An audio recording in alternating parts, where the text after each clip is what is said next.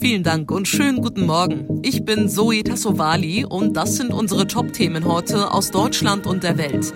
NATO-Gipfel beginnt in Madrid. Urteile im Pariser Terrorprozess werden verkündet und Epstein-Vertraute zu 20 Jahren Haft verurteilt. Nach dem Gipfel ist vor dem Gipfel. Vom G7-Gipfel auf Schloss Elmau in Bayern geht es weiter nach Madrid. Dort tagen bis morgen die Staats- und Regierungschefs der 30 NATO-Staaten. Auch dieser Gipfel wird ganz im Zeichen des Ukraine-Kriegs stehen, denn in Madrid will die NATO ein neues strategisches Konzept beschließen. David Riemer in Elmau. Unter anderem auch Kanzler Scholz muss ja gerade einen echten Gipfelmarathon absolvieren. Gestern ging ja das G7-Treffen auf Schloss Elmau nach drei Tagen zu Ende. Was kam denn da konkret bei raus? Ja, wegen des Ukraine-Kriegs wollen die G7-Staaten die Kosten für Russlands Präsident Putin und sein Regime in die Höhe treiben, unter anderem mit neuen Sanktionen. Welche genau, dazu wurde nichts gesagt. Gleichzeitig wird die Ukraine mit weiteren Milliarden finanziell unterstützt und äh, es wird auch noch mehr militärische Hilfe für Kiew geben. Dann ging es hier in Elmau auch um Nahrungsmittelhilfe. Die G7-Staaten stemmen sich auch hier mit weiteren Milliarden gegen drohende Hungersnöte wegen des Ukraine-Kriegs. Besonders in afrikanischen Ländern ist die Ernährungskrise ja extrem. Die G7 hat Russland aufgefordert, die Blockade der ukrainischen Häfen zu beenden. Hintergrund, die Ukraine und Russland sind die größten Weizenexporteure der Welt. Und worum geht's ab heute beim zweitägigen NATO-Gipfel in Madrid? Auf der Agenda steht ja zum Beispiel eine drastische Vergrößerung der schnellen Eingreiftruppe. Wie soll das denn ganz konkret geregelt werden? Also die NATO will wegen des russischen Krieges gegen die Ukraine die Zahl ihrer schnellen Eingreifkräfte von rund 40.000 auf mehr als 300.000 erhöhen. Die Alliierten wollen ab heute über diesen Umbau der bisherigen NATO-Eingreiftruppe beraten. Sie ist seit Monaten in Alarmbereitschaft. Stoltenberg geht davon aus, dass beim Gipfel deutlich wird, dass die Partner Partner Russland als bedeutendste und direkteste Bedrohung ansehen werden. Übrigens, wie beim G7-Gipfel hier in Elmau soll der ukrainische Präsident Zelensky heute auch in Madrid beim NATO-Gipfel per Video dazugeschaltet werden. Er fordert von der NATO weitere Raketenabwehrsysteme. Stoltenberg wiederum hat weitere Hilfen für die Ukraine angekündigt, um halt die Selbstverteidigung des Landes zu unterstützen. Und eine letzte Frage an Kollege Jan-Uwe Ronneburger in Madrid. Jan-Uwe, bei uns in Deutschland war der G7-Gipfel mitten auf dem Land, im beschaulichen Bayern. Da kam keiner hin. Bei euch ist der NATO-Gipfel aber mitten in der Hauptstadt Madrid. Da muss doch die halbe Stadt abgeriegelt sein. Kommt ihr überhaupt von A nach B? Genau das dürfte zumindest im Zentrum der Millionenmetropole derart schwierig werden, dass Bürgermeister Almeida den Madrileños eindringlich riet, bleiben Sie bitte einfach zu Hause. Da das natürlich nicht jeder kann, werden die Arbeitgeber aufgerufen, wo immer möglich Homeoffice anzubieten. Alles ist ein wenig durcheinander in Madrid. Buslinien ändern ihre Routen, bestimmte U-Bahn-Stationen sind geschlossen, ganze Straßen gesperrt. Mehr als 10.000 Polizisten und Sicherheitskräfte sind im Einsatz. Ab und an knattern Hubschrauber über das Häusermeer. Der Gipfelort selbst in den Messerhallen ist hermetisch abgeschirmt. Danke, Jan-Uwe. Und noch eine gute Nachricht gab es dann am Abend für alle Teilnehmer des NATO-Gipfels, denn die Türkei hat ihren Widerstand gegen die Aufnahme von Schweden und Finnland in das Bündnis aufgegeben. Damit können die Beitrittsgespräche zur Norderweiterung der NATO starten. Laut NATO-Generalsekretär Stoltenberg werden die Bündnispartner jetzt bei ihrem Gipfel in Madrid beschließen, Finnland und Schweden offiziell einzuladen, der NATO beizutreten. Der Beitritt der beiden nordischen Länder werde die komplette Sicherheitssituation in der Ostseeregion verändern, so Stoltenberg. Das werde die NATO stärken und auch Finnland und Schweden. Um die Blockade der Türkei zu lösen, haben Finnland und Schweden unter anderem zugesagt, Waffenlieferungen in die Türkei möglich machen zu wollen. Saar Geiser D. Brüssel. Nach den Pariser Terroranschlägen im November 2015 werden heute im Prozess die Urteile verkündet. Bei den Anschlägen kamen 130 Menschen ums Leben. Vor Gericht stehen 14 Angeklagte. Wir erinnern uns, bei der Anschlagsserie richteten islamistische Extremisten ein Massaker im Konzertsaal Bataclan an und beschossen Bars und Restaurants in der französischen Hauptstadt. Dorothea Finkbeiner in Paris. Mit welchen Strafen müssen die Angeklagten denn rechnen? Also die Staatsanwaltschaft hat zwischen fünf Jahre Gefängnis und lebenslang ohne Chance auf Haftmilderung gefordert.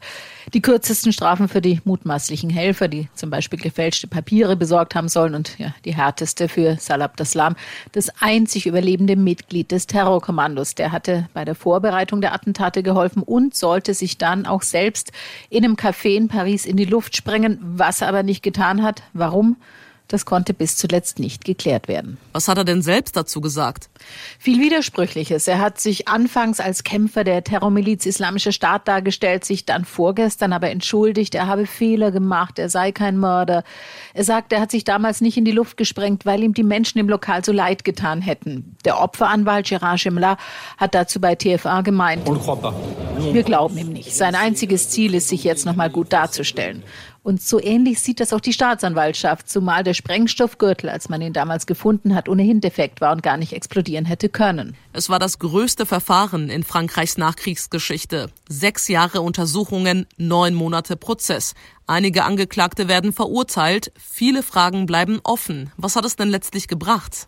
Also es hat vielen der Überlebenden die Chance gegeben, nochmal alles zu erzählen, wie sie in der Konzerthalle Bataclan unter erschossenen Freunden lagen oder wie auf den Terrassen der Cafés ihre Kinder ermordet wurden. Und das war für einige vielleicht ein Abschluss. Das wurde aber auf jeden Fall auch gefilmt und wird als Dokument archiviert, damit nichts vergessen wird. Aber klar, ungeschehen gemacht oder gesühnt wird so ein Verbrechen durch einen Prozess nicht. Die Epstein-Vertraute Ghislaine Maxwell ist wegen Sexualverbrechen zu einer langen Haftstrafe verurteilt worden. Die 60-Jährige müsse unter anderem wegen Menschenhandels mit Minderjährigen zu Missbrauchszwecken 20 Jahre ins Gefängnis. Das teilte ein Gericht in New York mit. 20 Jahre Haft, das ist die Gefängnisstrafe für Ghislaine Maxwell und damit leicht über dem, was gesetzliche Richtlinien für die Sexualverbrechen der 60-Jährigen vorgeschlagen hätten. Richterin Alison Nathan würdigte damit die besondere Schwere der Taten, die sie für den berüchtigten Ex-Millionär Jeffrey Epstein ausgeführt hat. Maxwells Aufgabe war es dabei, junge Mädchen für Sex mit Epstein anzuwerben. Dieser hatte sich im Sommer 2019 offiziellen Angaben zufolge im Gefängnis das Leben genommen. Benne Schwinghammer, New York. Was ist, wenn mein Flug gestrichen wird oder das Hotel eine Katastrophe ist? In unserem Tipp des Tages haben wir diese Woche schon über diese und andere Fragen rund um Flug und Hotels gesprochen und heute geht's ums Thema Mietwagen. Carolina Voital vom Europäischen Verbraucherzentrum Deutschland. Mein Flug fällt aus oder verschiebt sich. Ich habe aber schon einen Mietwagen gebucht. Habe ich denn dann die Chance, Geld wieder zu bekommen oder das Auto einfach umzubuchen? In der Regel muss man leider sagen, erhalten sie nichts zurück, denn die meisten Tarife sind per se nicht flexibel, das heißt bieten keine Möglichkeit zu verschieben oder umzubuchen. Das ist ähm, umstritten, ob man so etwas dann auch der Fluggesellschaft ähm, in Rechnung stellen kann. Wir erleben es bei uns in der Beratungspraxis sehr häufig, dass selbst wenn sie es schaffen, mit einem etwas späteren Flug dann noch äh, zur Mietwagenstation zu kommen, sie in der Regel gezwungen sind, neu, das heißt zum tagesaktuellen aktuell natürlich in der Regel sehr viel höheren Tarif zu buchen. Welche Kostenfallen gibt es denn noch beim Mietwagen? In der Praxis erleben wir es sehr häufig, dass man äh, versucht, den Verbrauchern vor Ort noch Zusatzkosten ähm, in Rechnung zu stellen. Das bezieht sich insbesondere auf sogenannte Zusatzversicherungen, die den Verbrauchern aufgedrängt werden. Oft sind die Unterlagen in einer anderen, für mich nicht verständlichen Sprache.